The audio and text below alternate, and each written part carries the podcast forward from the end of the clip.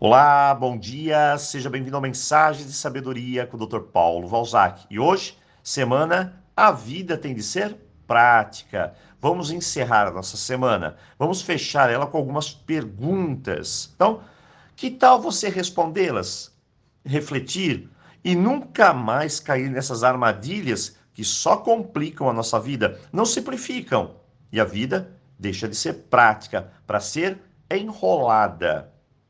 Em psicologia, chamamos essas armadilhas de viés cognitivo. Então vamos lá, eu separei algumas para você.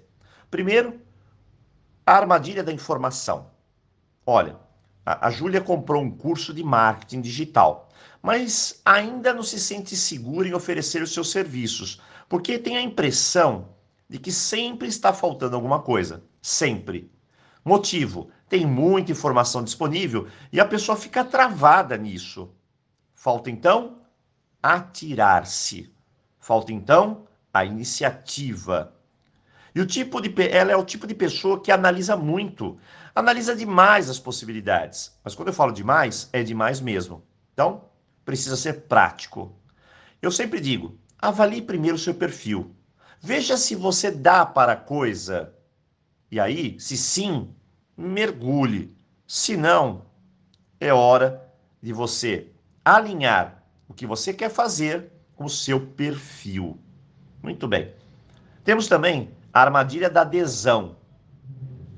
Não sei se você se lembra daquela expressão. Ah, você é Maria vai com as outras. É como nossos avós chamavam aquelas pessoas é, que caem nessa armadilha. É acreditar em algo porque a maioria do grupo ao qual pertence também acredita. Todo mundo sabe que é melhor assim, então é isso que eu acho também. Eu acho. Exemplo: você entra num ambiente cheio de pessoas e se comporta no padrão que as pessoas estão se comportando. Porque se todos fazem dessa maneira, deve haver uma boa razão. Hoje isso é bem nítido nas mídias sociais os robozinhos, as pessoas que não pensam. E aí eu pergunto: onde estão as nossas ideias próprias? Isso vale para as pessoas que ganham um e gastam dez. Elas querem viver como as outras, mas se esquece que sua realidade é outra. Isso não é nada prático, e sim catastrófico. Agora, a armadilha da pré-escolha. Muito bem é a tendência em justificar as suas escolhas sem qualquer tipo de embasamento, nem científico. Um clássico exemplo é quando você discute a escolha do seu time favorito com uma pessoa que torce para um time diferente do seu e você usa argumentos lógicos, o que na verdade todo mundo sabe que não é lógico, é que você torce somente por paixão. Agora, um exemplo mais do dia a dia. Você compra uma roupa lá no impulso. E todo mundo faz isso. E aí nós começamos a criar motivos para justificar a compra, mesmo sabendo que foi uma escolha com base na emoção do momento, do impulso.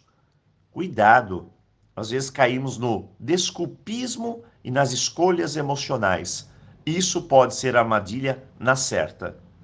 Por fim, para fechar a falta de praticidade na vida, a armadilha da confirmação.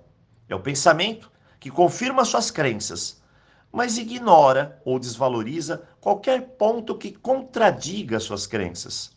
Cuidado, não dê peso às suas crenças, dê um equilíbrio. Isso mesmo, veja sempre o outro lado também, ou leve em consideração. Eu vou dar um exemplo. Você começa a ver mais carros brancos na rua, porque acredita que as pessoas gostam mais de carros brancos. E na verdade é que você está focado mais nisso.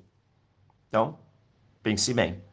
Hoje, algumas armadilhas para sua vida ser menos prática, mais enrolada e no fundo mais complicada.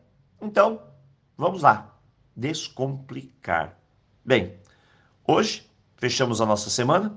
Eu desejo um ótimo dia para você, um tremendo final de semana e te vejo na segunda-feira. Lembrando que semana que vem teremos uma semana especial, semana Roponopono, atendendo a muitos pedidos. Então, Aloha!